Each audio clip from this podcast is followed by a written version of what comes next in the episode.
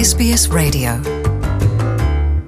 Nasceu na Austrália e hoje, aos 62 anos, cavaleiro de Sua Majestade a Rainha, portanto, Sir Christopher Clark, é investigador e regente da cadeira de História Moderna na mais distinguida das universidades em Cambridge.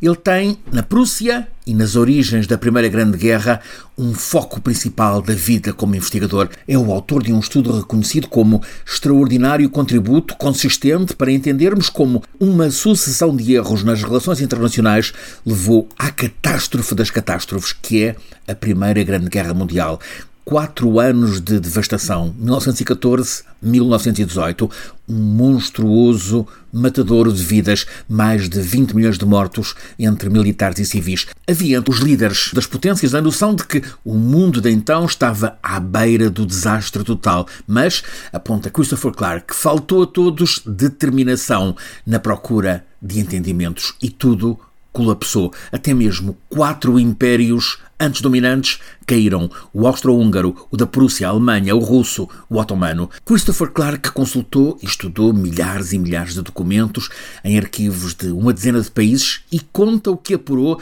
nas 700 e tal páginas em que consegue explicar-nos, às vezes como se estivéssemos a ler Agatha Christie, e sempre com máxima exigência documental, consegue explicar-nos aquela descida aos infernos. O título, Sleepwalkers, Os Sonâmbulos, na tradução para português, introduz-nos na realidade. Estamos habituados a facilitar o episódio de 28 de junho de 1914 em Sarajevo como o detonador da Grande Guerra. Naquele domingo, o arquiduque Francisco Ferdinando, herdeiro do trono austro-húngaro, e a mulher Sofia chegaram de comboio a Sarajevo, vinham de três dias nas termas, da Gar seguiram em automóvel para o edifício sede do município, havia uma recepção, quiseram antes passar por um mercado que ficava no percurso, olharam, a seguir hesitação do motorista num cruzamento e ali apareceu um jovem independentista sérvio, Gavilo Príncipe, que conseguiu chegar-se a dois metros da janela do carro do casal imperial e disparar.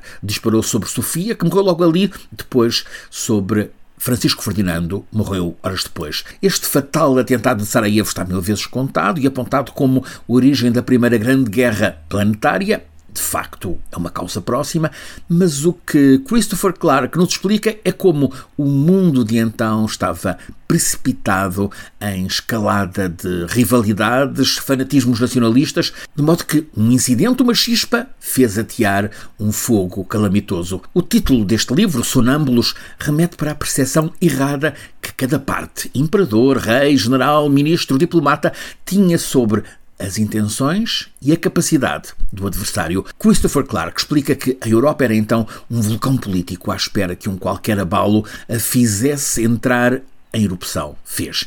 É assim que bastaram 37 dias para o assassinato de Sarajevo ter sequência com a guerra total. Os líderes em Viena e Berlim, em São Petersburgo e em Belgrado, em Paris e em Londres pareciam sonâmbulos, surdos e cegos perante as manobras, intrigas e muitas falsificações nos bastidores. O relato detalhado disto tudo por Christopher Clark é fascinante. Este livro foi publicado há 10 anos, continua a ser uma referência global. Agora, Christopher Clark acrescenta um alerta. A grande lição daquela catástrofe de 1914 é o ensinamento de como tudo pode tornar-se uma calamidade imparável quando as pessoas que têm o poder deixam de falar e quando perdem a capacidade para negociar, o que implica perceber a necessidade de mútuas concessões.